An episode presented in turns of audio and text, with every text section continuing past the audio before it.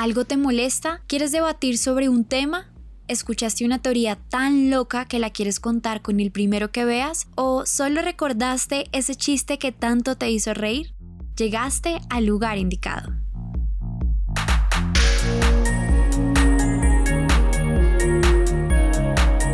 Afable Podcast por Sebas 12.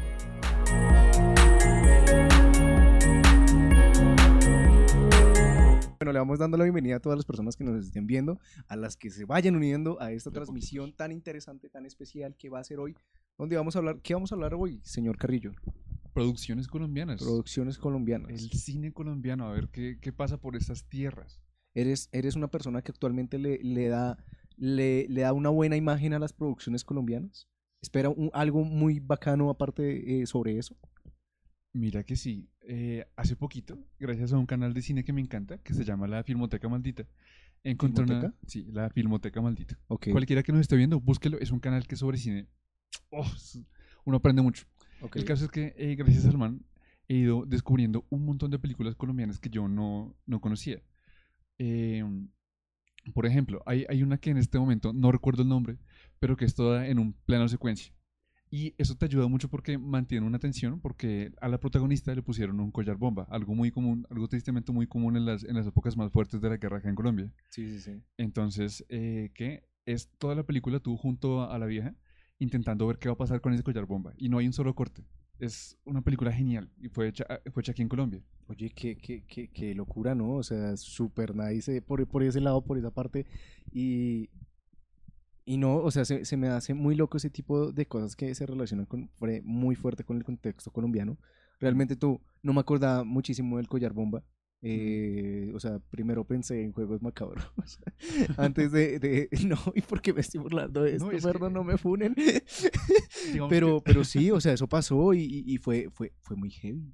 Yo creo que da, por, por lo menos, yo pienso que da un poco de risa el sentido en que esta realidad colombiana superó eh, esa, esa ficción que es, que es, que es Juegos Macabros. O sea, uno se imagina que eso solamente pasa en, en películas, pero no, weón, pasaron cosas así, incluso peores en el cine. Y eh, lo más interesante sobre el cine es que te deja contar esas historias de una manera que digamos que un reportaje no te, no te dejaría, ¿no? Te deja conocer más a la persona, te deja profundizar mucho más en eso. Bueno, sí, porque digamos que si se pasaron a formato documental, igual tienes tu- tus limitaciones, ¿no? Claro. Además, si lo haces a modo de, de crónica, tienes un, un- un- libre espacio frente a eso. Pero bueno, me parece que fue una muy buena introducción para que empecemos este capítulo. Este es el capítulo 6, o sea, estamos a mitad de temporada, nos la estamos pasando bien, le hemos pasado bueno, y pues es un buen momento para que volvamos aquí a Colombia después de haber hablado de otros planos y decir, pasemos primero desde, desde el presente. Ahorita el, el cine colombiano, bueno, tiene sus pros y sus contras, ¿no? Sí. porque llegamos de un momento donde solo se estaban dando comedias baratas y, y ahorita hay mucha variedad frente a eso. Sí, sí, sí, afortunadamente. Sa- Sabes, yo creo que sí ha ayudado un montón. Todas estas nuevas formas de, de financiamiento para proyectos han ayudado que salgan un montón de, de cosas de animación, de cortos. Y eso es lo más fascinante. Justo e- este canal eh, que te digo, eh, la, la Filmoteca Maldita, eh, lleva como tres años haciendo un festival de cortos, ¿no? Y lo bonito es que es un festival de cortos donde llega la gente, pero no hay requisitos. El man es parce, quien quiere hacer cine, que lo haga. Entonces el man estuvo recibiendo bastantes cortos. Hubo varios que eran animación colombiana. eh, también un corto que me pareció maravilloso, que era un celular. Era en un celular, como si tuvieras, o sea, tú veías el corto como si fueras el ladrón Ok. y se estuviera grabando desde la pantalla del celular. Y era todo así, me pareció súper experimental, súper curioso. Y eso hace poco. Aunque mira que yo, yo estuve en... eh, Bueno, vamos a tocarlo más adelante. En, es, eh, una vez estuve, antes de que empezara la pandemia y todas estas cuestiones, en Smart Films, ¿es que se llama? Sí, sí, sí. Es todo este evento donde la gente puede hacer sus cortometrajes, pero todo es en celular. Y habían unas cosas impresionantes que uno decía, wow, no puedo creer que esto fue hecho con un celular. Hasta hubo series, o sea, y, pues, en las cuales Smart Films fue patrocinador, que eh, pues no duraba mucho la serie, pero pues, o sea, tenía una muy buena calidad. Mm. Fue una muy buena calidad. Pero Carrillo, A ver, Ah, cuéntame. yo vi que tú estuviste preparando un contexto muy importante desde principios del cine aquí en, en- en Colombia. Entonces me gustaría que, que nos contaras un poco ah, y, y, pues nos digas cómo, pues, cómo empezó esto, ¿no? ¿cómo empezó esto? Miren que Colombia tiene una relación con el cine que es, yo creo que muy única en el mundo. O, bueno, por lo menos sí es bien distinta.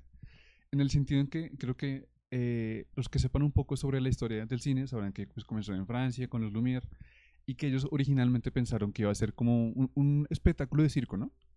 Y es más, para quienes conozcan un poquito más sabrán que en Estados Unidos eh, el cine comenzó con una reputación que no era muy, muy grata, ¿no? Era como otro espectáculo, como ir a una feria. Ahora, lo curioso es que en Colombia, cuando llegó en 1800, eh, cuando llegó, llegó fue por, eh, por Panamá. ¿Y qué pasó? Luego fue bajando por la costa eh, a- hasta llegar por fin a, a Bogotá. O sea, llegó a Panamá cuando aún era parte de, de Colombia. ¿Y qué? Y lo curioso de esto es que al inicio eh, era creado por una compañía llamada eh, Acevedo e Hijos. La diferencia que ellos tenían con el cine en otras partes del mundo es que ellos básicamente hacían cine a petición de, las familias más ricas del, país. Entonces, se hacían películas eh, para gente rica y eh, la gente de, estatus más bajos, con menos poder económico, pues parce, no le veía gracia al cine. Era como, parce, esto es un ent- entretenimiento de ricos, yo para qué quiero ver esa, eh, esa cosa. Y como dato curioso, la primera película colombiana que se estrenó en 1922 fue una adaptación del libro La María, de Jorge Sachs. No sé si sabían ese, dato. Tristemente ya no tenemos nada sobre eh, esa película, tenemos apenas algunos segundos que se pueden encontrar por ahí. ¿Qué pasó por ahí? ¿Qué más? Ah, también la, la primera película a color que tuvimos aquí en Colombia, digo, con, con sonido, fue una llamada eh, Flores del Valle, también creada por, estos, por este grupo de Acevedo Hijos. Y eh, como cosa curiosa, a este grupo de Acevedo Hijos les tocó cambiar la estrategia en que estaban manejando esto de, la, de, la, de las películas, básicamente por petición de familias ricas, con la crisis de los 30. Entonces ahí sí les tocó comenzar a pensar, venga, parce, ¿cómo metemos a toda esta gente que no tiene interés eh, por el cine? Y comenzaron a tener un poco más de, de producciones, pues ya más enfocadas a un público un poco más popular. Em, y, y acá viene una, una cosa que, que es bien curiosa. Y acá sí tengo que ver las fechas eh, un poquito mejor. ¿Qué pasó? Así. un segundo. Así. Em, luego de todo esto, el, el cine colombiano tuvo una época como de, como de problema, como de pausa, porque la recién comenzada Cine Colombia eh, compró básicamente todos los, todos los laboratorios para tratar las películas que tenía Colombia. Y entre, el, entre 1928 y 1940 jodieron al cine colombiano. En el sentido en Ojo, que, ojo ahí con esta parte, o Sí. sea, es una, una cosa que después de la promoción de 90 años uno no, no se esperaba escuchar, o sea, ese Sí. dato estaba bien escondido. sabes que mira, desde 1928 hasta 1940, en sus salas de cine solamente transmitían cine extranjero y habían comprado todos los laboratorios de, de Colombia. Parce, habían castrado el cine colombiano ahí iniciando. ¿Saben qué? Ni mierda. No, no comenzamos, zancadilla y se jodan. Y fue hasta eh, luego de eso que ya vol- volvimos a tener eh, algunas producciones. Entonces yo, cuando estaba inves- investigando sobre eso, pensé exactamente lo que ya dijo eh, Sebas, que es esto de, ah, no, pues muy orgullosos del cine. Y lo jodieron desde, desde el inicio. Es que es Colombia, siempre hemos sido así. Nos jodemos solitos. Yo, yo también lo definiría por el lado de que al fin y al cabo como que todos tienen su, su, su cosa rara en, en frente a todos estos temas, porque digamos, uy, aquí ya por, por otro medio estamos eh, viendo que llegó nuestro invitado especial, ya le vamos a dar la bienvenida, eh, pues les doy corte a esta parte, y es como al fin y al cabo toda empresa colombiana tiene su, su corte eh, como negativo o que hizo algo siniestro frente a lo que representa. Sí, sí, Porque sí. ahorita Cine Colombia, pues antes de pandemia se promovían mucho el cine con estas campañas que ellos tenían y que pues también tuvieron como acompañamiento de- del ejército mil- eh, nacional. Pero darse cuenta que cuando iniciaron, pues era esto. Entonces Ujú. es, es una locura. Les presento aquí a uno de los profesores que me dio las bases y la inspiración en seguir en todo este proceso audiovisual y que mejor dicho para mí es un crack y que pues a ustedes que me han seguido en toda esta creación audiovisual, aquí están viendo a la persona que pues me, una de las personas que me inspiró a hacer todo esto. Entonces, Eric, después de esa presentación, ¿qué nos cuentas de la vida? ¿Qué tal, no? Muchas gracias, qué palabras tan bonitas, eh, Sebas, y felicitaciones. Es, es, un honor estar acompañándote en tus proyectos, que sea, que sea parte de un inicio de una gran carrera, Sebas. Va a ser una gran carrera la tuya y lo que estás construyendo desde, desde ya. Y yo creo que eso es lo más importante del mundo moderno, que nosotros tenemos la oportunidad de tener las herramientas y eh, las capacidades para comenzar a hacer comunicación o expresar nuestras ideas desde el primer momento eh, que salen y lo podemos tener ah, de una vez sin necesidad de estar ni graduados, ni eh, con títulos, ni con conexiones con empresas tradicionales. Yo creo que eso es lo más importante. Eh, con respecto a la pregunta, pues la educación yo creo que tenía que girar en algún momento, o sea, nos habíamos demorado mucho a tener estas propuestas donde tuviéramos unos lugares eh, comunes digitales y tuviéramos otras experiencias también en el aula de clase.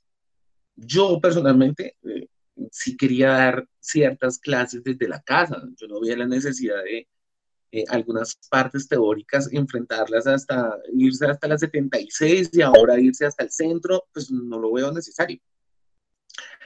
Y sí tener unos encuentros personales dependiendo la experiencia educativa que se necesite. Creo que eso a mí personalmente, y sé que muchos eh, entendieron que sí se puede trabajar y estudiar de forma directa, o sea, eh, con una presencialidad a través de una herramienta digital. Entonces, como que eso me pareció chévere. De todas maneras, si hay cosas que toca ir a la universidad a aprenderla, los laboratorios y ciertas experiencias, por ejemplo, cuando se arman los grupos de trabajo, si hay unas experiencias que hay que hacerlas, como que ir dando la clase y que estén juntos para tomar ciertas decisiones en grupo. Pero eh, creo que vamos bien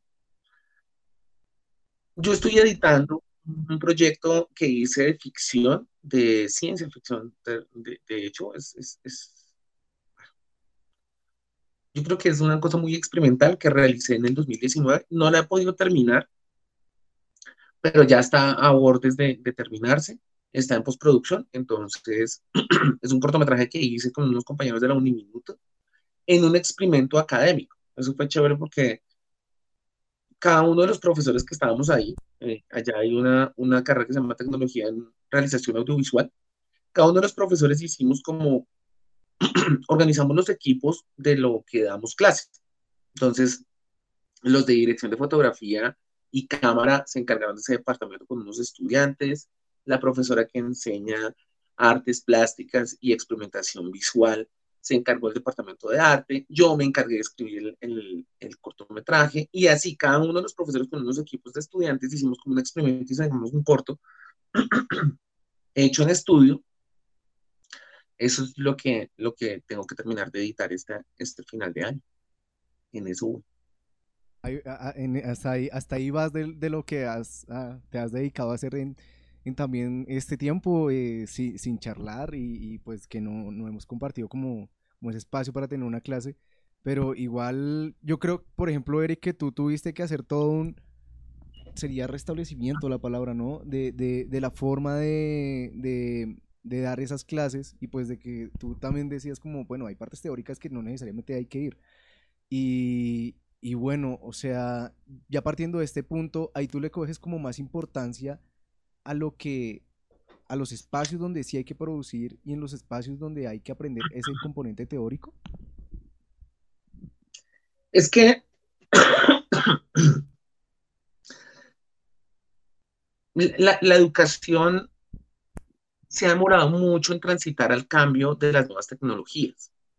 Las universidades, y no solo la colombiana, sino yo creo que todo el mundo en sus sistemas de conexión y de comunicación está rehusándose a vivir nuevas experiencias de comunicación.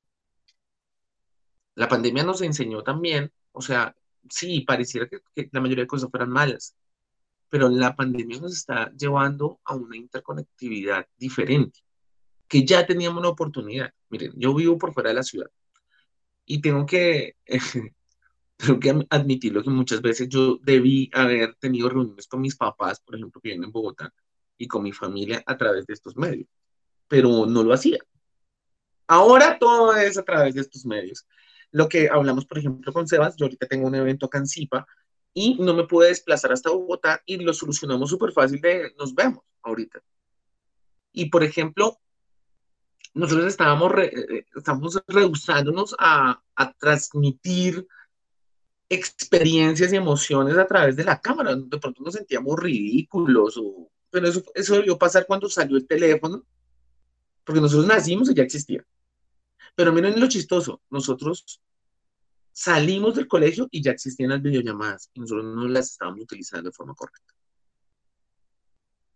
Entonces, la, la, la pandemia nos trajo grandes lecciones de dejar de ser tan trogloditas y salir de la cueva y poder hacer muchas cosas a través de la comodidad de la comunicación en la casa de cada uno. Digamos, ustedes, cada uno está en su casa. Y eso, creo que la, la, la, la mejor de las experiencias y aparte de las transformaciones, esto no vuelve para atrás. O sea, puede que se cure esto, puede que nosotros tengamos una vuelta al trabajo, pero muchas de las cosas hay que reunirse y decir, de los cinco días, ¿cuántos días realmente tengo que ir a la oficina? De las clases, que son 16 por semestre, ¿cuántas tengo que ir a la universidad a ver el profesor? Miren que muchas empresas y muchas universidades están tomando el error de devolver a las malas, porque sí, a, a la universidad y al trabajo. Yo creo que la única experiencia que sí tiene que ser completamente eh, presencial, por ejemplo, la de los niños. Si un niño a través de estas tecnologías y un adolescente a través de estas tecnologías no va a aprender lo mismo que en el colegio y él tiene que socializar todos los días.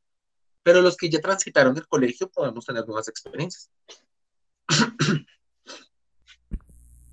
Bueno, sí, eh, o sea, eh, eh, es muy cierto. Digamos que yo soy uno de los partidarios que no apoya tanto la virtualidad pero pues sí ha facilitado muchísimas cosas. Por ejemplo, eh, ya tuve esa situación en que tenía que trabajar y estudiar al mismo tiempo y se cruzaban los horarios y tuve esa posibilidad de adelantar el trabajo mientras estaba escuchando clase. Entonces es como, como, como darse esa oportunidad para ajustar mejor los tiempos de uno y, y decir cómo darle importancia a, a, a, cosas que realmente sí se pueden hacer.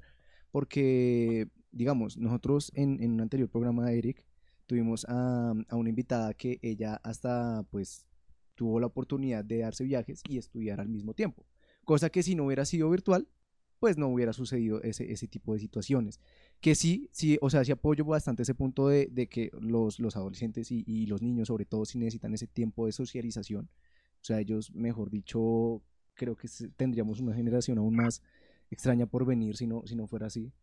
Y, pero, pero nosotros sí ya es una cosa de, de, establecernos y decir, bueno, esto ya estaba, ahora tenga mi hijo.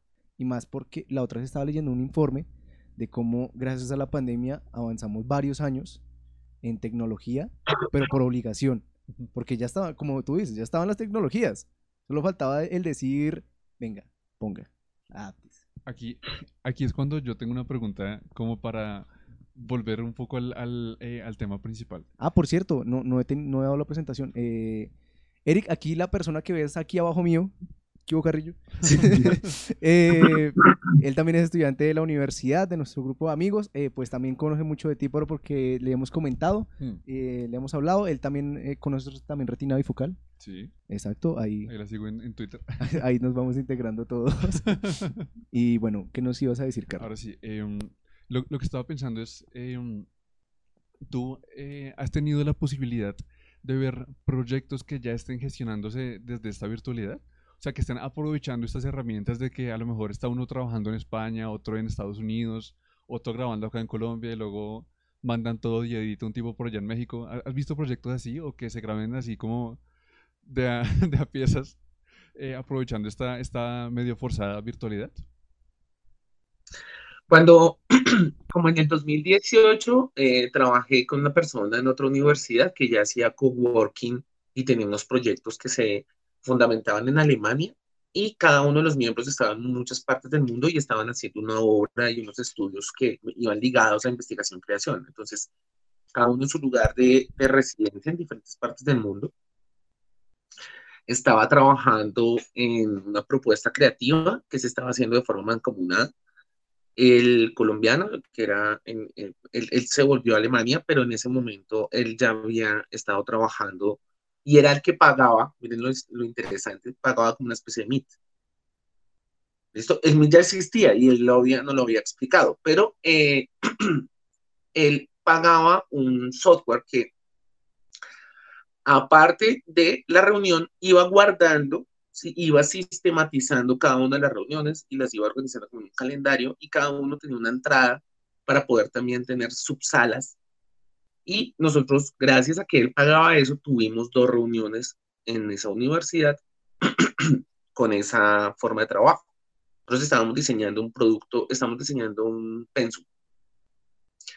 Entonces, eh, él nos facilitó esos seis meses y fue impresionante. O sea, es muy similar al Meet, pero hágate cuenta que genera como un drive privado que te va dando la oportunidad y nosotros nos podíamos conectar o por Skype o por WhatsApp y todos se enrutaban a esa plataforma. Era muy interesante.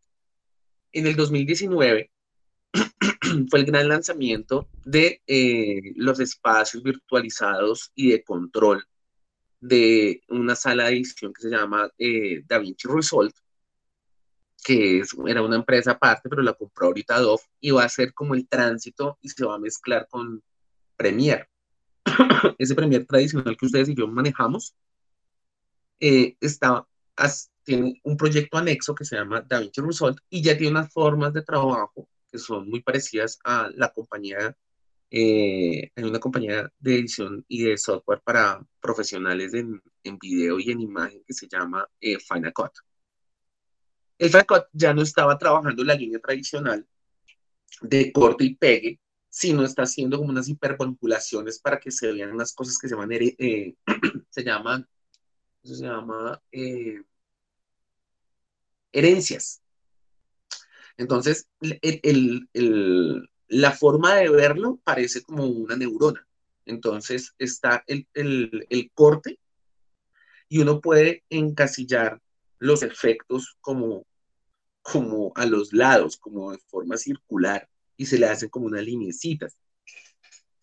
Bueno, eso ya se estaba adelantando en el 2018 y 2019. En el 2019 yo estuve en el lanzamiento de, de, la plataforma en Colombia y a la pregunta que tú estás diciendo, eso daba la oportunidad de que nadie fuera a la oficina y que se pudiera editar cada uno en su casa y hubiera un controlador que eh, pudiera entrar y resolver preguntas, por ejemplo, hagan de cuenta que usted, nosotros tres estuviéramos editando un solo producto. Entonces, tú estás haciendo el color, Sebas está haciendo el sonido y yo soy el coordinador. Y hay otro editor aparte. Entonces yo puedo entrar a la interfaz y revisar los procesos. También el sistema de control me parecía horrible y eso se expuso porque deja el registro de cuántas horas trabajaste, cuánto conectaste, puedes sacar cálculos y estadísticas de si estaba moviendo el, el, el mouse, no, no que solo se conectó y no hizo nada. Bueno, pero al mismo tiempo tú vas pudiendo trabajar en toda la plataforma y en la nube se va armando los, la codificación y solo en un lado está depositado el, el archivo original, que puede estar en otra compañía, en China. Y lo que permite ese, ese eh, DaVinci Resolve es que nosotros no necesitamos un supercomputador, cada uno de nosotros manejando el material, solo se necesita uno. Y eso lo tiene la compañía. Entonces, eso, eso, eso ya se estaba trabajando y ya estaban vendiendo eso. Me imagino que con la pandemia se está trabajando de esa forma en muchos lugares del mundo. Acá en las compañías colombianas no, no sabría decirte quién ha invertido para, para comprar la interfaz de, de DaVinci. No, y, y, digamos, si esto se llega a comprar acá, sería una disminución de costos abismal, porque te puedes, gan te puedes gastar un gran dinero en lo que cuesta el software y, y lo que valdría la, el computador y ya no tienes que gastarte en más computadores No. para cada uno, sino vaya todos, conéctense y trabajen en Y eso. aparte, yo, yo eh, lo estoy pensando tal vez un poco más soñador, ¿no? Porque yo eh, estaba pensando, digamos que tú compras este, este, este, este programa y tú eh, encuentras una persona que puede tener un talento inmenso para, para, para editar la película que acabas de, de hacer, que tiene un ojo, pero finísimo. Pero esa persona no, digamos que no tiene el, el computador para eso y a lo mejor vive lejos. Tú podrías aún así recurrir al talento de esta persona desde lejos. O sea, creo que se va a ver una posibilidad para producciones mucho más curiosas, mucho más, ¿cómo decirlo?, Eh, abiertas a, muchas personas que a lo mejor antes eh, editaban con programas con menos potencia o estaban un poco más cerradas a lo que sus posibilidades les, les permitían. Yo lo veo por ese lado como de que bacano el cine que, que salga de esa, de esa nueva producción con ese programa. Y aparte lo que mencionabas de que era como que se podía trabajar eh, casi que simultáneo estas, estas partes, lo del color y demás, me pareció loquísimo. Era como eh, una creación mágica. Sí, en eso tienes razón. Por ejemplo, en flujo de trabajo, lo que se venía haciendo y lo que todavía se hace es que toca esperar a que el editor termine, después que pase a color y después de que pase a sonido. Ya con esta herramienta todos estarían trabajando al mismo tiempo. La inversión toca hacerlo en el, software y en el, en el sistema matriz, pero es de la plata de las compañías. Eso a mí me pareció genial. Aparte, eh, hay una cosa que a veces no pensamos, pero eh, el ser humano le cuesta mucho cambiar. Es como innato. Es como ustedes y yo. Si tenemos una relación con alguien que queremos mucho y hacemos promesas de que no debo hacer una cosa, se nos dificulta mucho el cambio. Imagínense eh, a nivel educativo y a nivel del día a día. Las personas están confundiendo que la presencialidad sea, la necesidad de la presencialidad es socializar, ser felices, tocarse, mirarse, picarse el ojo, escuchar al otro, olerlo. Pero están confundiendo esas metodologías muy primitivas de esclavizar a las personas, de tenerlas cerquita para controlarlas, para observarlas, para saber si está sentado o está mamando gallo. Eso no es necesario. El ser humano tiene que entender que nosotros no venimos acá a trabajarle a alguien. No, nosotros necesitamos recibir invitaciones como este MIT, colaborar y cada quien en su casa y recibir un pago por, por ello. Si nosotros no entendemos eso, hemos habremos perdido estos dos años de estar forzándonos a trabajar mancomunadamente y no habremos aprendido ninguna lección. Y ustedes se dan cuenta, muchas empresas y muchas universidades y muchos colegios están obligando a las personas a volver a trabajar. Si no eres un operario, una máquina física, ¿para qué vuelves al trabajo? ¿Para qué tienes tantas reuniones en una sala de juntas si es mucho más efectivo grabarla y estando acá todos conectados, todos con la cámara prendida? O sea, eso es algo que no podemos negociar y no nos podemos volver atrás. O sea, no nos podemos volver a meter a la, a la cueva. Sería estúpido.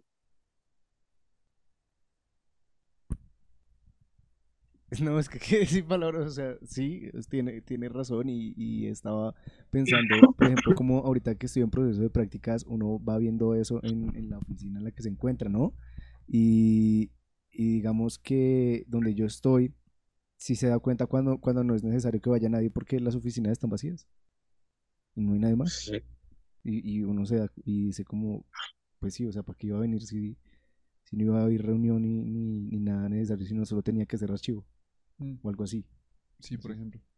Pero digamos, o sea, si es el técnico que tiene que estar pendiente de, de, cualquier equipo que se esté utilizando en ese momento, pues claro, tiene que ir porque puede ser situación de emergencia y lo necesitan sí o sí ya. Uf, locura, locura todo esto. Bueno, Eric, antes de pasar a nuestro tema de hoy, de producciones colombianas, nosotros aquí como en, en este podcast seguimos con, con, ese significado de la palabra afable. Entonces, la gran pregunta antes de, de, de seguir, ¿cómo estás? No, muy, muy bien, gracias. Tengo esta tos de una gripa que tuve hace como dos semanas y nada que se me quitara la tos. Eh, pero bien, bien, me hice la prueba de COVID, me salió negativa, me trajeron ayer. Salí hasta celebrar. ¿Te está, te está dando Eh, la, la llamada griparola? sí, sí, es, el cambio de clima está muy fuerte. Eh, ya los bomberos y los sistemas de control avisaron que estamos a puertas de entrar al fenómeno de la niña, entonces el clima va a estar más fuerte, los cambios van a ser más fuertes. Y sí, no, bien, me siento bien, ¿sabes? Estoy muy tranquilo y creo que a pesar de todo lo que ha sucedido, yo agradezco mucho que no, no he perdido familiares y que he podido acompañar, pues, si he perdido amigos y he podido acompañar como el proceso a mis colaboradores, que son mis estudiantes, y también a mis otros dos trabajos, entonces, y mi familia. Entonces, creo que hay que agradecer mucho de que no estemos, por lo menos mi familia no está en la lista, que perdió miembros.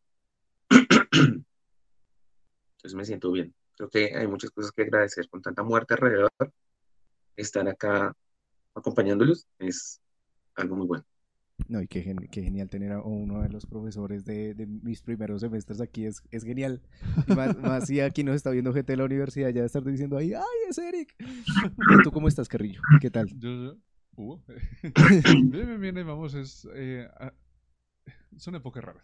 Sí, es una, una época extraña, o sea, diga- digamos, eh, a modo es personal, agua, de una vez les digo. o es sea, agua. Yo embotello, embotello agua en, en las botellas de vidrio de vino. ¿sí? Eric, ¿y por qué embotellar agua? Por, e- por elegancia, ¿no? Por elegancia, no, sí, le, le da toque. Entonces, esto también es agua, muchachos, por favor. Sí, es que el envase que tiene Sebas, mm, los envases de metal y de plástico sueltan material Ah, bueno. y eso te lo terminas tomando. En cambio, los envases de vidrio no sueltan material. El vidrio no se deshace. Entonces, no cambian ni los sabores y usted, pues uno se la pasa consumiendo mini partículas de metal y mini partículas de aluminio o de plástico con los líquidos. Entonces, pues por eso las embotello en las botellas de, de- de vidrio. Tuve un pensamiento muy alcohólico, pero pues es cierto, de la diferencia cuando uno toma pola en una lata Ah, a cuando un- una pola que viene en vidrio, Sí, sabe diferente. yo, yo estoy haciendo algo, completamente. yo estoy haciendo algo parecido ahorita con una botella de, de agua cristal, también de, de, de cristal. La llevo como un mes en la, en- en la casa, es perfecta. Sí, por ejemplo, está esta, esta que es manantial, que es de vidrio, sabe muy diferente a esas, a esas que uno compra. ¿O se acuerdan que uno a veces en Tierra Caliente venden mucho la bolsita? Esa, esa, e- e- esa agua sabe diferente, claro, sabe a plástico. Ya lleva mucho tiempo desintegrándose y mezclándose con el líquido. Qué locura, qué locura. Y bueno, Carrillo, ¿podrías contextualizarnos hasta donde íbamos? O bueno, retoma Retomo, no, no, de- pues desde el punto de esto, de esta locura de Cine Colombia y pues para que empecemos con esta charla de producciones colombianas. Así que vamos a eso. No, espera, espera. Eh, antes de volver a hacer todo este, toda esta recontextualización, como para dejar un poquito más de tiempo, eh, quiero eh, hacerte una pregunta. ¿En, en qué género eh, cinematográfico crees que brilla más Colombia? ¿O para qué género crees que Colombia podría tener más potencial? Por la realidad que tenemos, por la historia, bueno, pues por todo esto que es Colombia. Colombia tiene una gran historia, eh, como la mayoría de circuitos del documental, no es que sea tan popular, pero el documental colombiano ha tenido unos grandes representantes a través de la historia y con un gran esfuerzo colectivo, individual y estatal. La televisión colombiana de series documentales es genial, de no ficción, los puros criollos, cuentos de cocina. eh, hay, un, hay, hay un programa muy lindo para, para niños que es de una rata y una cucaracha, que son animadas con un cocinero y ayudan a, a cocinar y enseñan a cocinar cosas que pueden hacer los niños. Todos esos materiales de no ficción son nuestro gran potencial. Televisión de alta calidad que aparte se distribuye y se vende en otros lugares del mundo. Y hemos estado en producciones tan importantes como hay un, hay un producto que se lo recomiendo mucho, chileno, que se llama El Puerto de Papel, que es un programa de unos niños que viven en como cerca a Viña del Mar, eso, eso es otro lugar, pero en un puerto en Chile. Colombia se sumó a través de RTBC eh, y a través de su canal Señal Colombia en una coproducción patrocinando ese proyecto. y ese proyecto se hace con dineros brasileños, colombianos y chilenos. Ese tipo de proyecto. Cuando lo mencionaste, me pareció curioso porque yo juraba que era colombiana. No sabía que era esta coproducción eh, internacional. Es chileno realmente, pero es una coproducción. La creación es chilena, pero muchos postproductores y especialmente el equipo, eh, parte del equipo de producción y de dineros patrocinadores para que eso se pudiera haber empleado de esa forma fue colombiano. Invirtieron en el proyecto. Entonces, Colombia tiene una gran participación en el mercado de televisión no, de no ficción, o sea, documental, y tiene grandes eh, documentalistas. Yo creo que eso sí no ha parado, el esfuerzo documental sigue siendo muy independiente en todas las partes del mundo. Entonces Colombia en ese lado ha seguido trabajando. Ya si me dices que si hay un género en particular, yo creo que Colombia, nosotros tenemos, bueno, un poquito se necesita para la, respuesta y ser pues un poquito más eh, bueno, lo voy a dar de esta forma, pero no demorarme. Cuando nosotros creamos, o sea, el cine se crea en Francia y se expande al mundo, pero es Hollywood el que crea los seis majors. Se llama así. Los seis grandes productores. Desde el día cero, desde el siglo XX, el comienzo del siglo XX, Warner Bros., United, eh, Universal, eh, Columbia, eh, bueno, y de ahí, 23th Century Fox, bueno, todos ellos crean sus compañías y ya todos entendemos la historia y nos sabemos la historia de Hollywood manejando todos los mercados audiovisuales del mundo. Llegan los, los italianos en alrededor de los años 50, 60 y 70 y crean el, el neorealismo italiano. Y el neorealismo es contar historias que no tengan que ver necesariamente ni con superhéroes, ni con romances a través de las guerras mundiales, sino contar las historias de la calle. El neorealismo, o sea, el neorealismo italiano va a contar historias de ladrones de bicicletas, de una mujer que trabaja en Roma, de un señor que todos los días va al, trabajo y se enamora de un cartel y comienza a soñar con esa actriz que sale o esa modelo que sale en ese cartel. Y de ahí cambia completamente y se suma a la nueva ola, ola del cine francés, donde otros críticos se ponen a hacer eh, cine y aparecen todos nombres de Fellini, Antonioni, eh, Godard, Truffaut, y yo creo que Colombia y toda Latinoamérica, no creo, sino eso fue lo que sucedió en Cuba y todo lo que entendemos de, de, Latinoamérica continental, comenzó a hacer cine de esa forma. Entonces se, se llamó el cine, la nueva ola del cine pobre pero no era pobre de calidad, era pobre porque no se necesitaba tantos recursos. Era contar la historia con una cámara, con dos actores y contar esas pequeñas realidades, esas microhistorias que ustedes y yo vimos todos los días. Esa es la clave del cine latinoamericano. O sea, si ustedes voltean a mirar las historias de Amores Perros, de las grandes producciones latinoamericanas, Amores Perros, Ciudad de Dios, son propuestas que puede que sean costosas, pero son mirando a la gente. Son personas reales. Son historias sobre un señor que apuesta eh, a peleas de perros. Y en el otro es una historia de pandillas.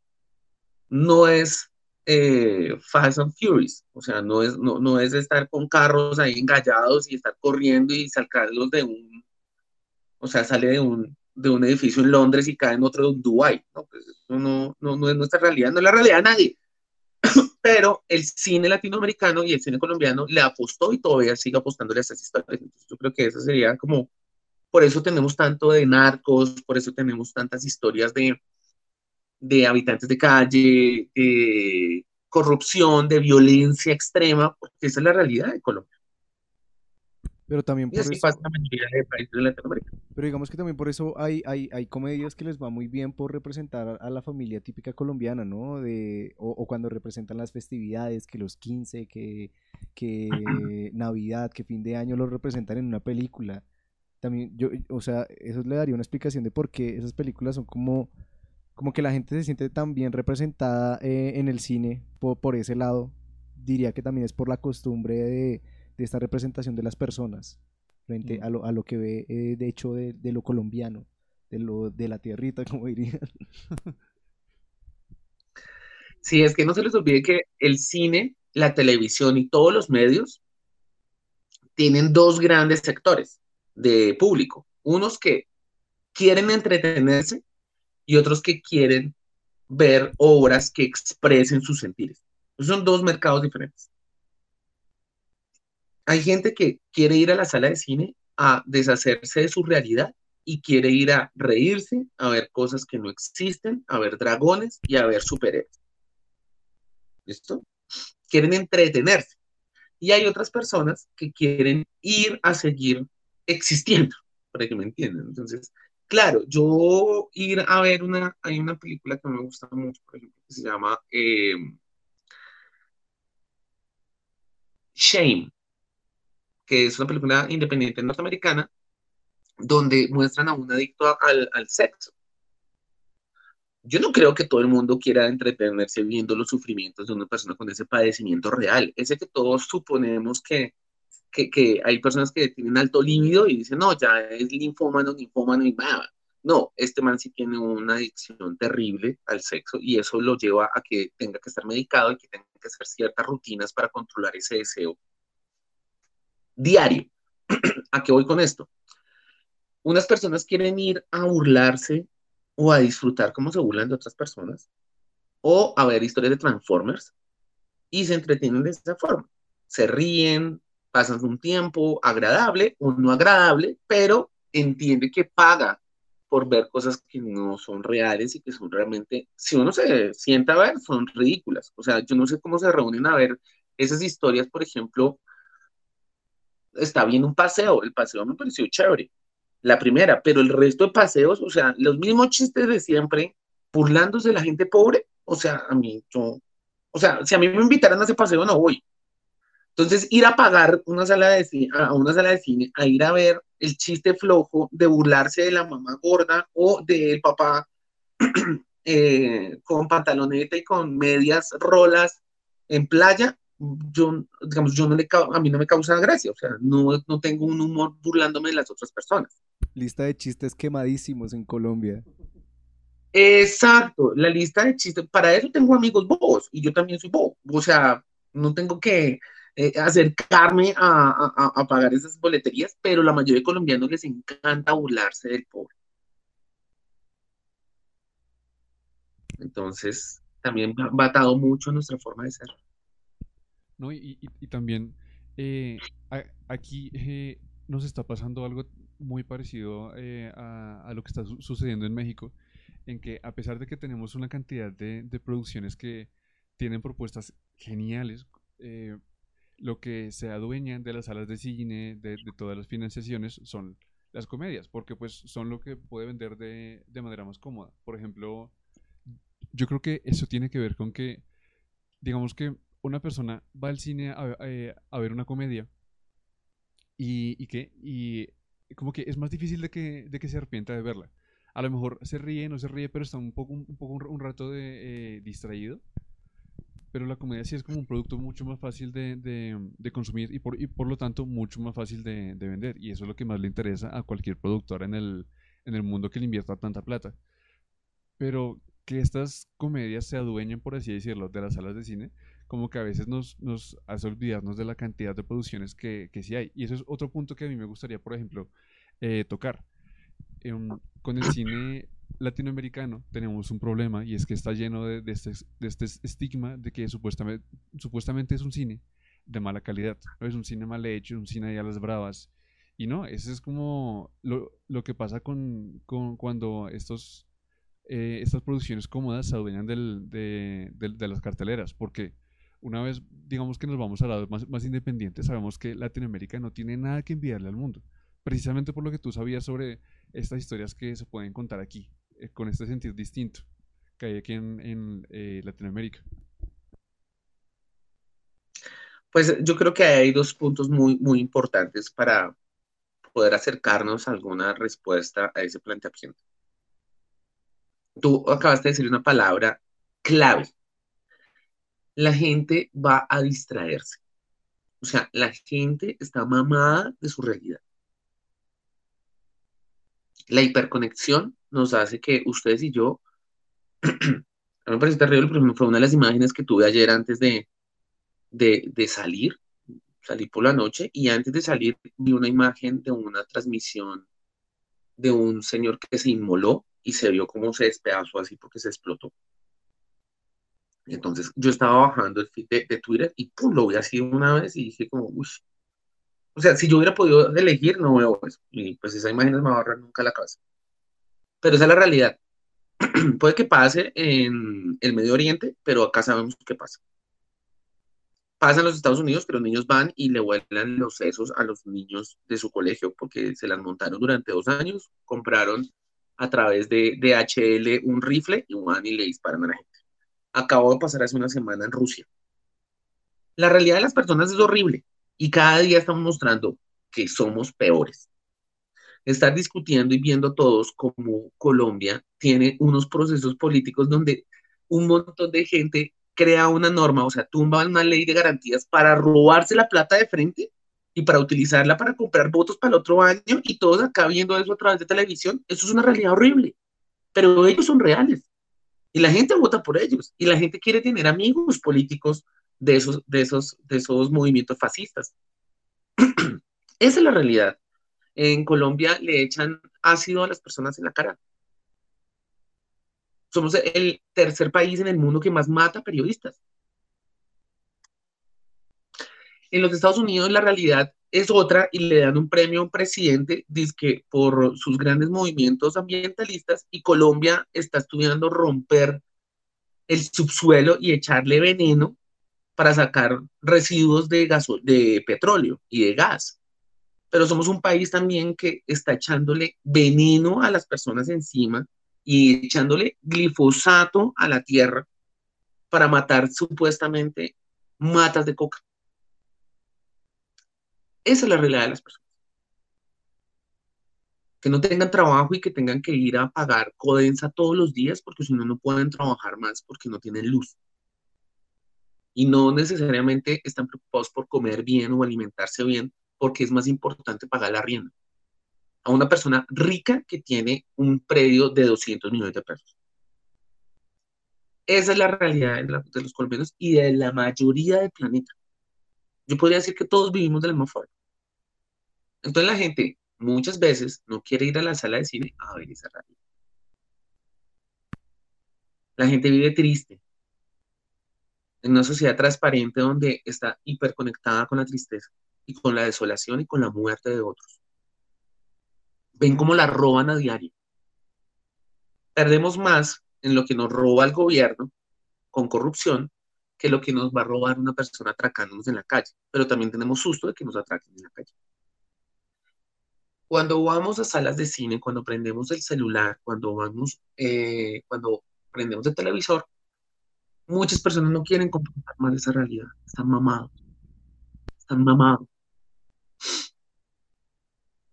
Es como si tuvieran en la cabeza, voy a ver otra vez lo mismo, más de lo mismo. Entonces, ahí es donde es más fácil ver historias de caballeros en la, en la Edad Media, porque pues uno vive en ese, en ese espacio o ve cosas lujuriosas, o ve personas atractivas, o ve cosas de comedia. Ahí, con esa pregunta, con, con esa frase que tú utilizaste de distraerse, creo que la gente, lastimosamente filosofalmente, no quiere existir más. Quiere tener unos espacios y sabe que es mentira, pero paga para emborracharse y salirse de la realidad, o paga para drogarse y salirse de la realidad, o paga una película por una plataforma streaming o una sala de cine para salirse de la realidad y tener asegurado una o dos horas de no estar en la mierda que tienen que ver todos los días. Y así pasa.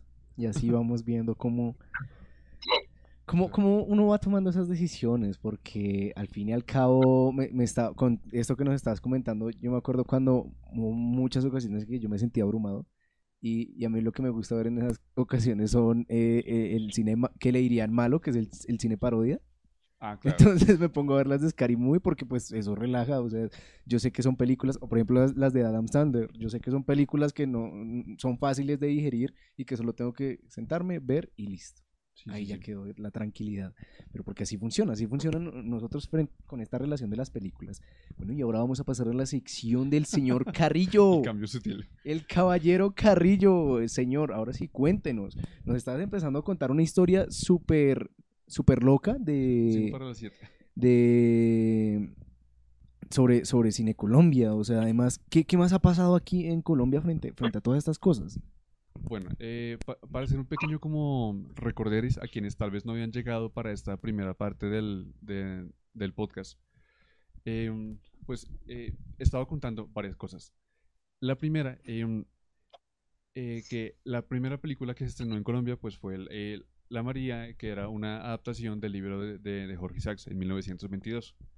Pero la película fue grabada eh, mucho antes, en 1980 y... No, en 1864 y no puede estrenarse hasta, hasta mucho tiempo después. No, bueno, ahí me, me confundí un poco la, la- la fecha. Em, y lo que estaba contando ahorita era que em, desde el desde 1928 eh, la Señal Colombia, que recién estaban haciendo en ese entonces, compra eh, casi todos los, los laboratorios que procesaban la, la, eh, la película que tenía Colombia y eh, como que los dejan ahí eh, bajo control, ¿sí? ¿Y qué hacen mientras tanto? Comienzan a, proyectar en, sus salas solamente eh, cine extranjero, por lo cual hasta el 40 y hasta 1940 pues estuvieron básicamente matando la, producción nacional, solamente teniendo alguna que otra salvación la- la- las producciones de lo que eran los Acevedo e Hijos, que eran básicamente unas producciones que eran pedidas por, por familias ricas, en plan, eh, ellas financiaban la película y era eh, es- es- estas producciones como mandadas a hacer que no tenían un público pues muy grande y eran tenían esa, esa financiación como muy muy concreta. Eso es básicamente. Es que es- es loco, pero, o sea, mandaban a hacer, eh, estas familias tenían sus, sus, ¿qué? Su- sus guiones, o era como, no, pues quiero, quiero una historia donde se, se, no sé, se enamoren dos personas de, de, un campesino o algo así. Pues eh, eso claramente eh, dependía de, ca- de cada caso, pero era muy parecido al tipo de, de mecenazgo que hacían antes los reyes con, con, con con los compositores. En plan, yo quiero esta película que, yo qué sé, eh, para mi hija... para- Uy, ¿quién, se- quién llegó por ahí? Eh, per- perdona que te interrumpamos. eh, tranqui, por sí, favor. aquí Eric debe estar viendo que le aparece como una alerta ahí en la cabeza. no, no sé. Eh, eso, eso fue porque nos, nos acaban de, de, de hostear o nos acaban de seguir. Aquí nos cuentan. Nos acaban de seguir. ¿Quién nos, Gracias. nos siguió? Laura Laura. 09 Calvo, Laura Calvo. Muchas gracias. Ah, sí, ¡Fuerte Laura. abrazo, Laura! Sí, sí, sí, sí, sí, ella es de, No. de la central, sí, sí, sí. No sé Muchísimas gracias. Eh, no, yo, yo, sí, yo sí la recuerdo, sí la, sí la tengo ahí, ahí presente. Eh, bienvenida y pues te contamos que aquí estamos en esta entrevista especial con el señor Eric, en este programa especial, Está. donde Carrillo nos contaba estos pedidos, o sea, estos pedidos muy parecidos, a, iba a joder con lo de Rappi. O sea, eh, ellos eran muy modernos en la historia. Imagínate tú pedir, eh, eh, o sea, que, que Rappi hubiera llegado en la época de Blockbuster. Y pues tú por ahí pedir una película alquilada. Eso hubiera sido una, una, una cosa bien loca.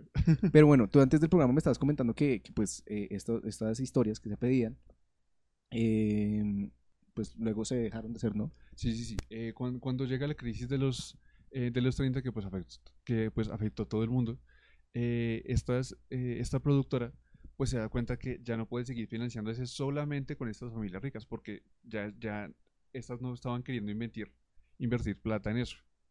Entonces, eh, ¿qué pasa? Comienzan a disminuir esa entrada de dinero y comienzan a intentar llamar un poco más la atención de un público general. Porque, ¿qué pasa? eh, que solamente que, que estas producciones fueran nada más esta petición de estas familias super adineradas hacía que gran parte de, de- las personas de a pie pues vieran el cine como un entretenimiento como para ricos, cosa muy contraria a, lo que estaba pasando en el resto del mundo, que era un, entre- un entretenimiento como mucho más común, mucho más popular. Por eso al inicio decía que Colombia, eh, como siempre, tiene, tiene unas historias bien curiosas a la hora de, de- comenzar. Por ejemplo, sus comienzos con el cine tienen este tipo de vueltas bien, bien curiosas, bien raras. ¿Qué piensas frente a toda esta movida, Eric? los nacimientos del cine fueron muy particulares en cada uno de los lugares. Los hermanos Lumière lo que hicieron fue montar una empresa de cámaras. Ellos no le apostaron al contenido, sino a vender y distribuir sus cámaras, el cinematógrafo. Y acá se compraron tres. Una aquí en Barranquilla, la de los hermanos Acevedo, que es eh, la que queda en Antioquia, y la que queda en Bogotá. De ahí en adelante, eh, los comienzos del cine son muy interesantes porque sí son netamente entretenimiento, o sea, entretenimiento porque es una magia.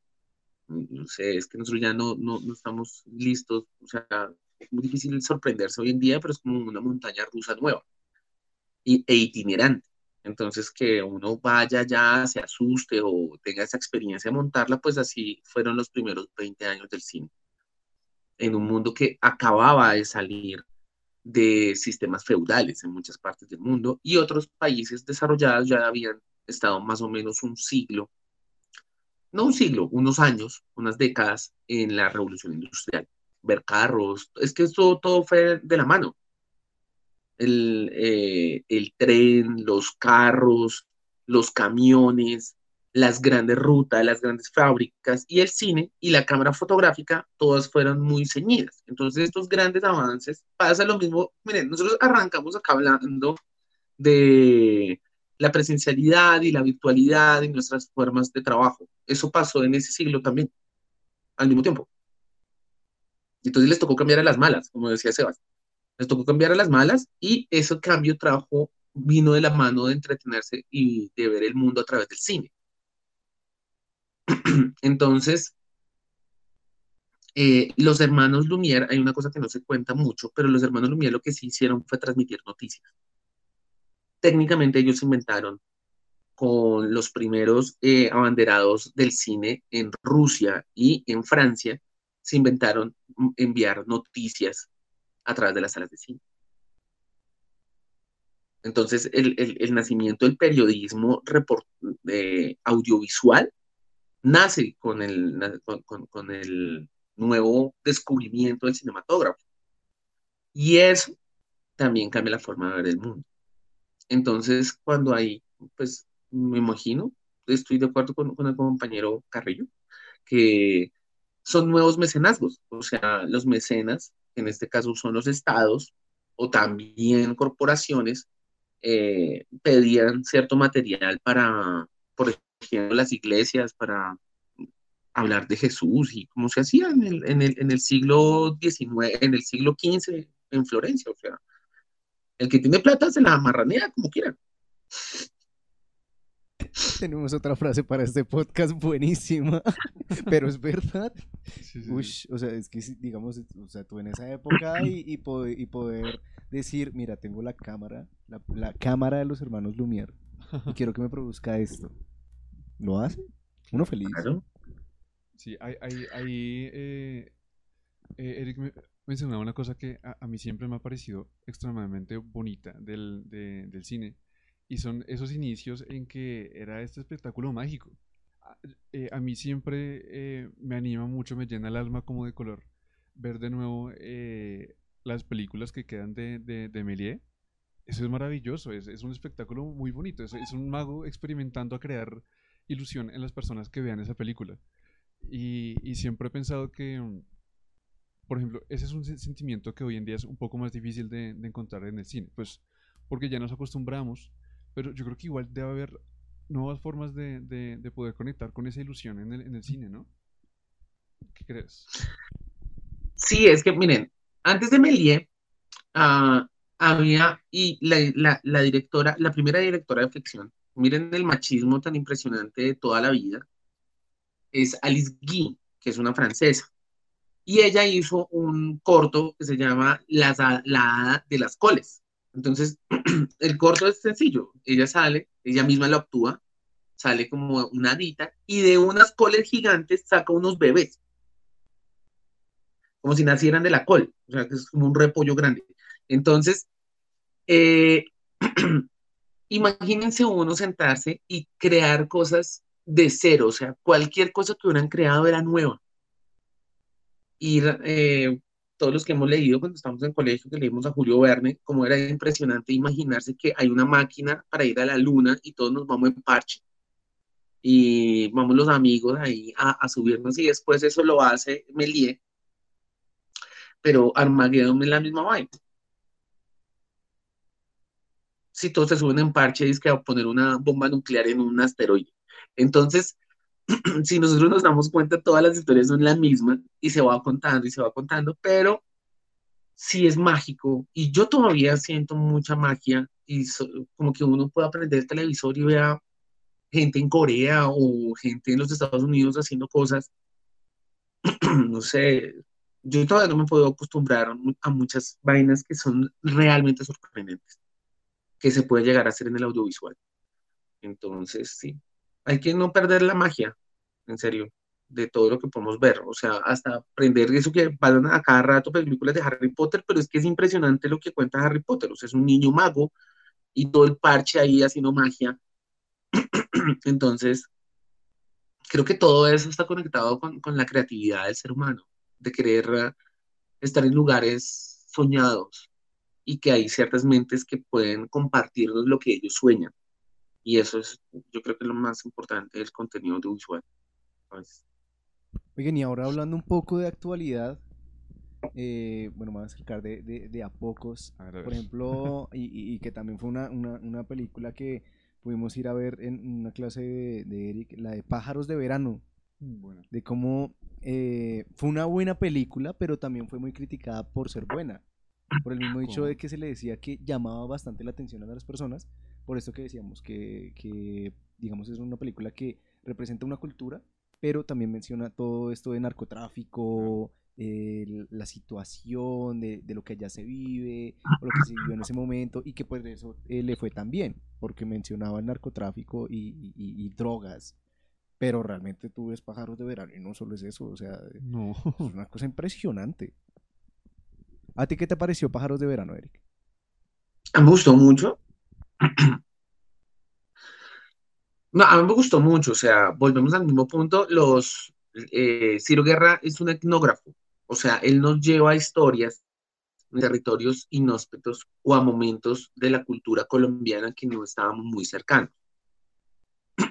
Recorrer del Amazonas a través de canoa y de todos esos dialectos de las personas del sur, en medio de de la selva, que es el abrazo de la serpiente, eh, es lo mismo que este paseo por la Guajira en los años 70, cuando comienzan a cruzarse las líneas de la ilegalidad del tráfico de, del contrabando al tráfico de marihuana, porque arrancan es traficando marihuana. Hoy en día es un mercado legal. La mayoría de los Estados Unidos puedes vender, ahí sí, puede pedir a Rappi un moño y se lo puede fumar en la casa o en el trabajo. Entonces, yo creo que eso también tenemos que entender que nos están proponiendo nuevas formas de vernos. Y sí, Colombia es un lugar de narcotraficantes, o sea, al que no le guste, en serio tiene que salirse de acá, porque eso parece ser que cada día está más en las entrañas del gobierno y de los ricos de Colombia. ¿Ustedes se acuerdan de ese señor que atropelló a, a seis muchachos? Ah, sí, sí, sí, sí, claro. Eh, él. aparte lo presentaban como el. ¿Cómo era que decían? El, no era importante. El prestigioso empresario, eh, decían aparte. El prestigioso empresario. Me encanta esa palabra. El prestigioso empresario. Sí, claro, un tipo con una empresa de 2 mil millones de pesos. ¿Cómo? Se la pasa haciendo contratos con todos los primitos, trabajan en la gobernación y en las alcaldías en el departamento de Magdalena. Y el papá era un traqueto pues el papá pagó ocho años de cárcel por estar, contra, eh, por estar eh, eh, traficando cocaína en los Estados Unidos. Tiene un primo también que es narco. Y ellos tienen, con toda esa plata que, traficaron drogas, se la guardan y con ese, ese es el capital con el que montan otras empresas. Eso es Colombia. Eso es Colombia. Su merced ahorita estaba diciendo que había gente que mandaba a hacer canciones. el gran director y el gran creativo del grupo Nietzsche estuvo en la cárcel muchos años por hacerle canciones a los narcotraficantes del cartel de Cali. Varias de las canciones que ustedes tatarean y que nosotros bailamos con frenesí del grupo Nietzsche son dedicadas a los hijos de los narcotraficantes. Colombia es un país del narcotráfico. Y la gente ha seguido apoyando esa idea votando por los partidos políticos y los empresarios que se alimentan de ese narcotráfico. Entonces, esa, esa dualidad, ese doble mensaje, es lo que uno ve tradicionalmente en las películas. Entre esas, esa de Cielo Guerra. ¿Quién lo diría? es que es, es, una cosa donde tú ya le dices como, ay, pero otra vez vienen a hablar de drogas y corrupción. ¿Sabes dónde estás ubicado al menos? Sí. O sea, ¿sabes dónde estás? Y hay, hay, hay por lo menos, eh, la otra vez en una, en una clase que tuve hace como dos semestres, que era sobre masculinidades, eh, estábamos hablando precisamente sobre toda la eh, narcocultura, ¿no? Y cómo es esta, esta relación que es que, que se retroalimenta. Es, decir, vale, el contexto hace que, que, nazcan estas producciones y estas producciones también en ciertos puntos como que le... ¿cómo, ¿Cómo se dice? que lo ponen como algo bueno. Eh, lo, lo, idealizan, lo por idealizan, lo, lo, idealizan. Pero eh, muchas personas aceptan esa idealización porque ya están viviendo ese contexto. Entonces, es, es como una cosa que se, que se retroalimenta. Y precisamente también, eso es una discusión que se viene dando hace bastantes años con, con las novelas colombianas, ¿no? Sobre, no, es que otra vez otra producción de narcos, pero pues creo que ahí también sería preguntarnos como por qué, por qué está teniendo tanto éxito esas producciones de narcos, ¿no? Eh, o sea, ¿quién las está viendo? ¿En qué contexto está esa gente para que sigan viendo las novelas de narcos? No es como que sea esto típico que dicen de que, ay, no, es que em, les están metiendo cosas, están como corrompiéndolos. No, es, están dentro de un contexto y eso es algo que les es familiar, como ya lo he mencionado, así como ya lo hemos discutido este rato. Bueno, y para que no terminemos con, con hablando de drogas y corrupción, porque pues es nuestro diario vivir. Eh, hablemos de las, de las dos últimas producciones que van a salir referentes a Colombia y, que pues están muy interesantes. Una no tan apoyada por el lado de marketing y digamos que no es un proyecto tan grande y la otra la de Disney. La primera yo creo que ya la reconociste, tú que conoces ya, estás como, tienes como más el dato frente a mí. que curiosamente, o sea, eh, es una película que habla de nuestras raíces, pero no de la actualidad. Sí, eh, Tundama, esta, esta, esta película animada que eh, se, estrenó hace poco, ¿verdad? Sí, sí, sí. Eh, ¿Fue como el 7 creo que fue? No, no, no te tendría la fecha exacta, pero sí, esa, esa es justo sí, hace poco. Esa es una de, de eh, animación 3D colombiana. por favor, corríjanme que no me acuerdo muy bien en este momento, pero creo que es todo en, en, en, en música, todo lo que se habla dentro de la película, ¿cierto? sí. sí, sí, claramente hay que prestarle atención eh, a esa, película. Hay que ver cómo, eh, que nos presenta, ir a verla. Eric, vos ya... Ah, ah, fue estrenada el 20 de julio del 2020. Creo que estamos muy mal de fechas. Es que no, eh, eh en estos días en, en, en, Instagram me ha vuelto a aparecer la, la, la, publicidad de su estreno. No sé si es que habrá habido nuevos cines en que esté proyectándose. Quizás a largo no, plazo. No olvidemos, no olvidemos, que como se están hasta ahora, está la reapertura de las salas de cine, muchas están sacando las películas que se, se tenían ya listas y ya se habían comprado para el 2020 y como le cerraron las salas de cine, hay unas que han tomado las decisiones de volver a hacer relanzamientos, eso no es muy común en el cine porque el cine trata de tener un cronograma de actualidad y darle la oportunidad a las películas una o dos semanas a ver si la gente las va y las ve o si no vuelven a poner otra y otra y otra. Entonces, no sé, yo no he visto la película, he visto la publicidad, me parece que es un gran esfuerzo. Eh, eso necesita mucho trabajo de postproducción, una película de animación y son casi cuatro años haciéndola no importa si es en Estados Unidos o acá, pero uno se demora más o menos cuatro años haciendo. Entonces, que sea un esfuerzo para poder ver nuestras historias de nuestros antepasados, que si no nos las ponen en animación, no nos las aprendemos, eso es chévere. Y ahora tenemos la, la, otra película, la que va a ser estrenada por Disney. Eh, creo que mm, por allá eh, en, producción me podrían dar el dato del nombre de la película. No, encanto, encanto. Encanto, ok. Eh, que pues ya, ya hasta tiene memes. Tiene todo esta, este, está permeada de toda esta fantasía que, que patrocina Disney. Y, no sé, digamos que ya, ya yo les puedo mencionar el chigüirito que, que aparece ahí en, en, en el tráiler de la película y, y muchos ya tenemos como la imagen ahí. El 24 de noviembre la van a estrenar. Yo creo, yo creo que esa va a ser de, la- de las películas donde tú las ves como no porque ya vienes eh, con, con el consciente de, oh, eso es Colombia, no, sino eso es como la parte bonita de... Sí, sí, sí. Yo quiero ver precisamente qué es lo que van a contar. O sea, eh, qué historia van a traer. Tengo mucha curiosidad eh, sobre eso, porque digamos que le- le- leyendo la sinopsis y viendo el tráiler, aún, aún como que no es muy claro.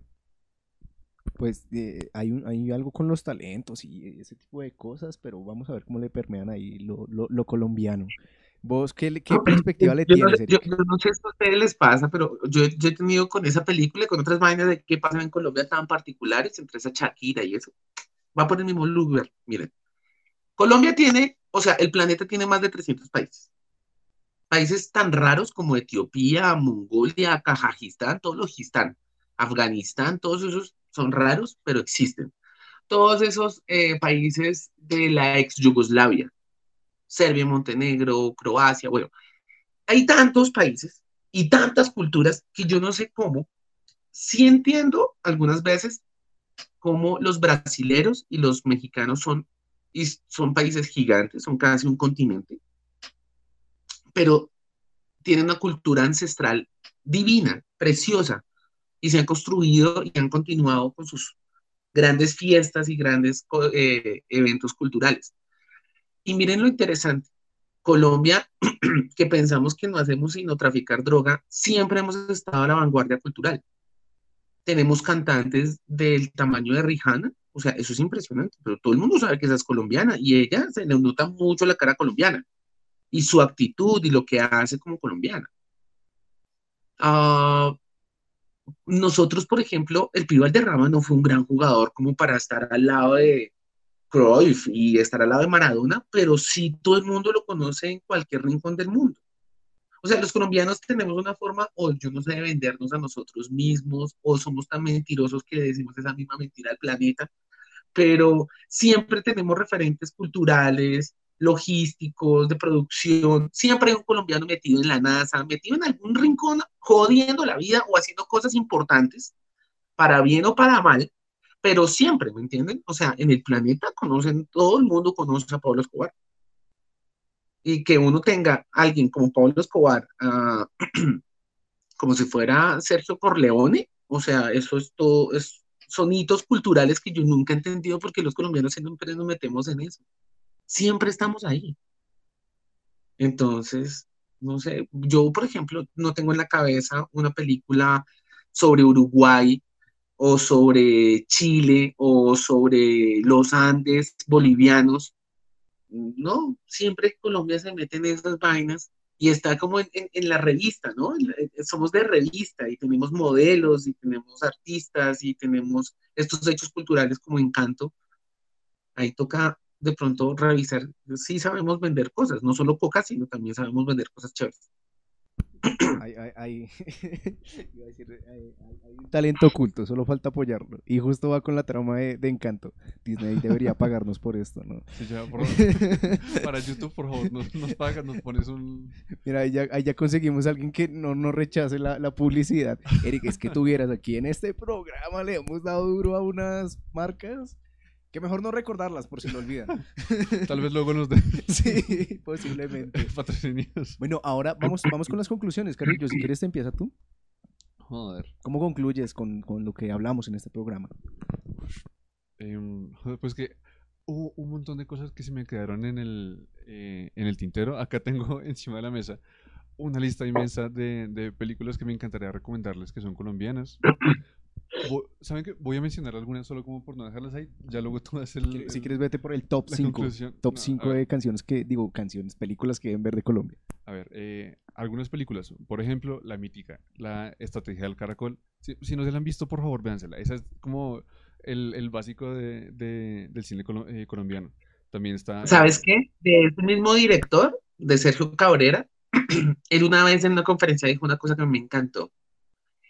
Él, a él unos italianos le regalaron plata para hacer una película. Unos tipos ricos, millonarios, le dijeron, venga, que usted hace cosas chéveres, tome esta plata, haga una película. Y él solo dice que él hizo una película para él mismo y se llama Ilona llega con la lluvia. Es de una obra literaria. Véanla. Es un teledramón, es una opera, una novela de romance, pero esa película es preciosa, es bien bonita, es muy sensible, también del mismo director de, de, de la estrategia de Caracol, Sergio Cabrera.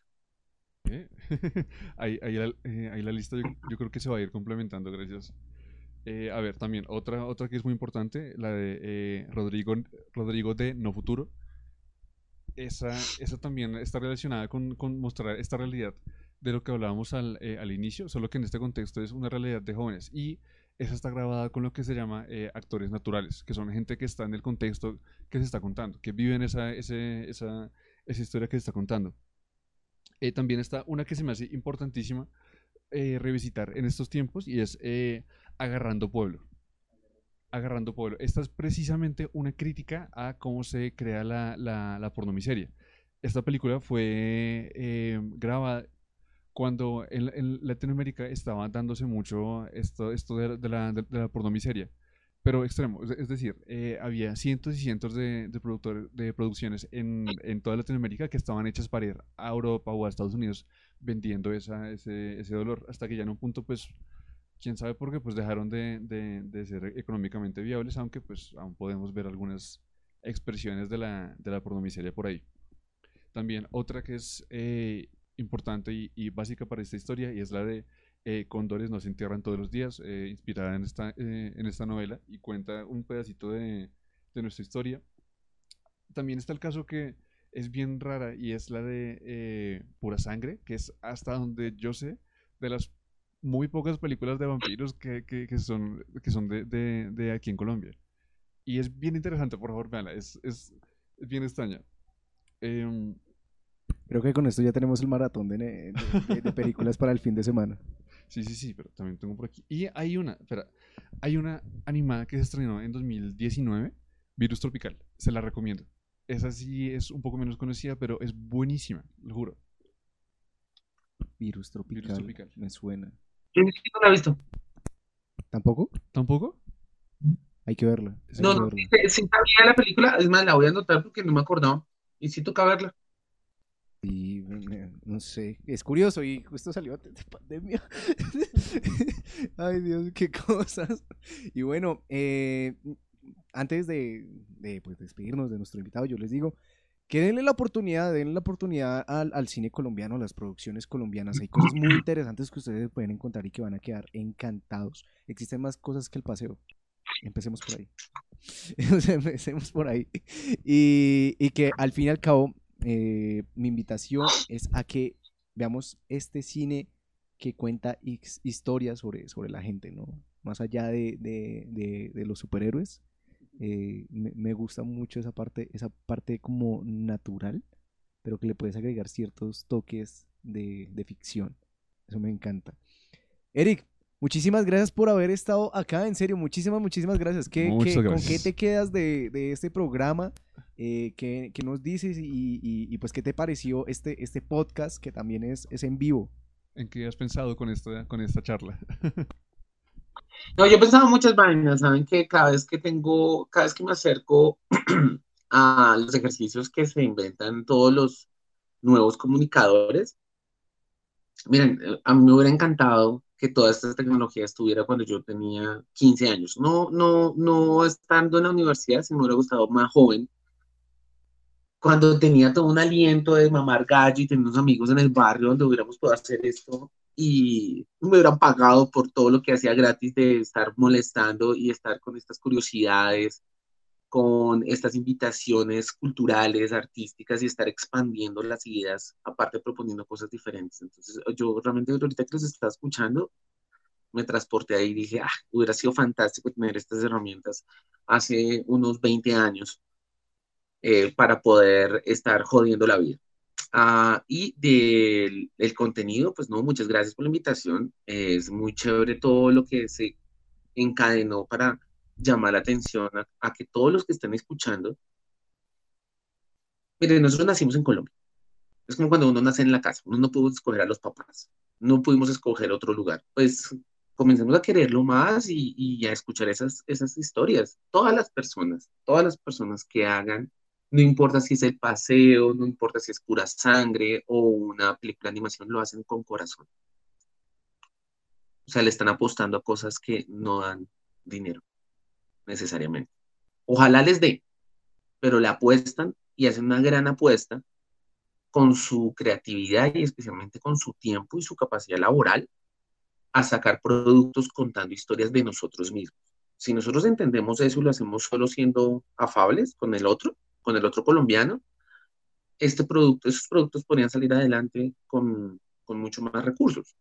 Y por lo menos lo importante, verla y compartirla. No, pues ¿tú qué quieres decir algo, algo más antes? Eh, o como una- los que nos ha dicho Eric. Pues no, na- solo una, una frasecita más. Y es que recordemos que el cine es nuestro. Experimentemos con Es nuestro, sobre nosotros. Bueno, y de paso les digo a las personas que nos ven en vivo, a las que nos están escuchando y a las que nos están viendo en YouTube, eh, muchísimas gracias por haber estado, por habernos acompañado en este programa. En serio, muchísimas, muchísimas gracias. Esto fue Afable Podcast capítulo 6. Como les, como les dije al principio, ya vamos en mitad de temporada. O sea, qué locura, damas y, y- y caballeros, en serio. Y bueno, nos vemos en el próximo capítulo donde vamos a hablar. ¿Qué vamos a hablar? El próximo capítulo, señor Carrillo.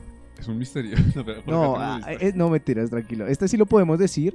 Nosotros vamos a hablar, y para que estés pendiente, Eric, vamos a, a hablar sobre cómo no ser tu propio jefe. Ah, este está bueno, si no caer en la trampa. Exacto, entonces va a ser una cosa bien interesante la que vamos a tratar y burlarnos un poquito de, de una experiencia que tuve. Ahí les dejo para que estén pendientes del, de- del chismecito que va a haber. y bueno, eh, Todos caímos en eso, fresco. Yo, yo en la universidad vendí seguros para perros. ¡Ay, no! bueno, y, creo que y- todos... y eso uno lleva unas capacitaciones donde uno se gasta esa plata ya, le dicen, mire, si usted vende 40 en un mes, va a ser multi- multimillonario y va a poder ir a Cartagena y todo eso. Yo salí de esa reunión y, güey, pucha, y solo vendí uno. Oh, bueno, se vendió, se vendió uno. ah, no, esperen, yo también solo vendí uno de lo que estuve. Bueno, lo descubriremos después.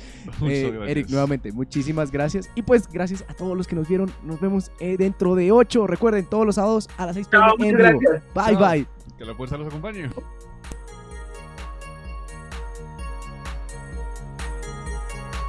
Afable Podcast, escúchanos en vivo todos los sábados a las 6 pm por Twitch.